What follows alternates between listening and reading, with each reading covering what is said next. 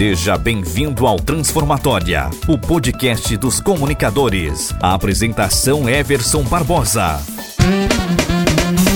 Olá pessoal, tudo bem? Eu sou Everson Barbosa, especialista em oratória e comunicação transformacional, e hoje eu vou falar para vocês a respeito de uma dica muito bacana. Muita gente me procura querendo saber sobre vícios de linguagem, nes, tas, ans, aqueles vícios que acabam atrapalhando a comunicação.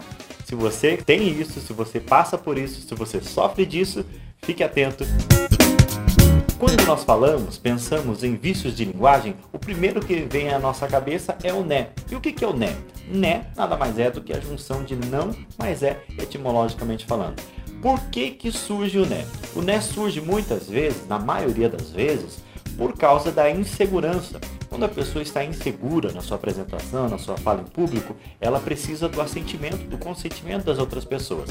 Então o que, que ela faz? Ao invés de afirmar aquilo que ela precisa, ela pergunta, porque automaticamente quando ela pergunta, né, as pessoas assentem com a cabeça e ela se sente mais tranquila, se sente mais, uh, puxa, estão concordando comigo, estão concordando com aquilo que eu estou falando, acho que eu estou no caminho certo. Muitas vezes isso não é verdade. Então a grande sacada nesta, nessa questão do né é você transformar a pergunta em uma afirmação. Quando você faz isso, você consegue de verdade fazer com que a sua comunicação seja mais assertiva. Além disso, você precisa também melhorar a questão da segurança. E como que a gente faz isso? Estudando, se preparando melhor para o nosso discurso.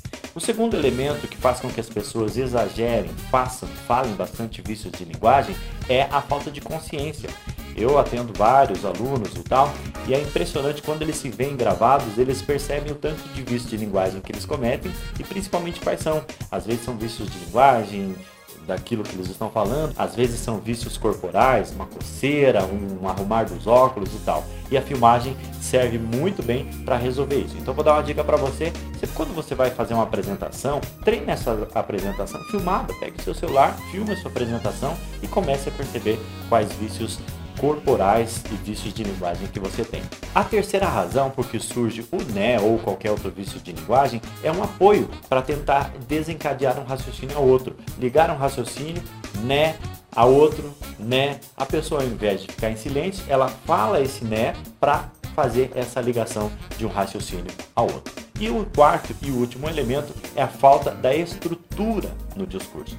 Quando as pessoas não conseguem fazer discursos estruturados, com começo, com meio e com fim, ela acaba ficando nervosa e aí os NES e outros vícios de linguagem acabam surgindo com mais facilidade. Então estruture seu discurso, tenha uma apresentação, uma abertura bem estruturadinha e bem feita, tenha um conteúdo bem importante, um conteúdo relevante e faça um final que as pessoas fiquem motivadas, engajadas, mas intencionalmente pensado nesse final. Aí você vai ter a estrutura do começo, o meio e o fim e os vícios de linguagem vão diminuir consideravelmente, ok? Espero que você tenha gostado dessa super dica.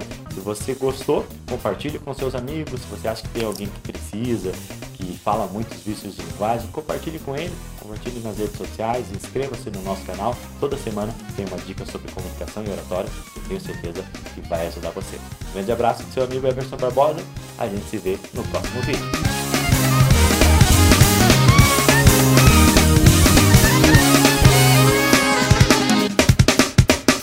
Você ouviu Transformatória, o podcast dos comunicadores com Everson Barbosa. Oratória e comunicação que transforma. Acesse www.blogdaoratoria.com.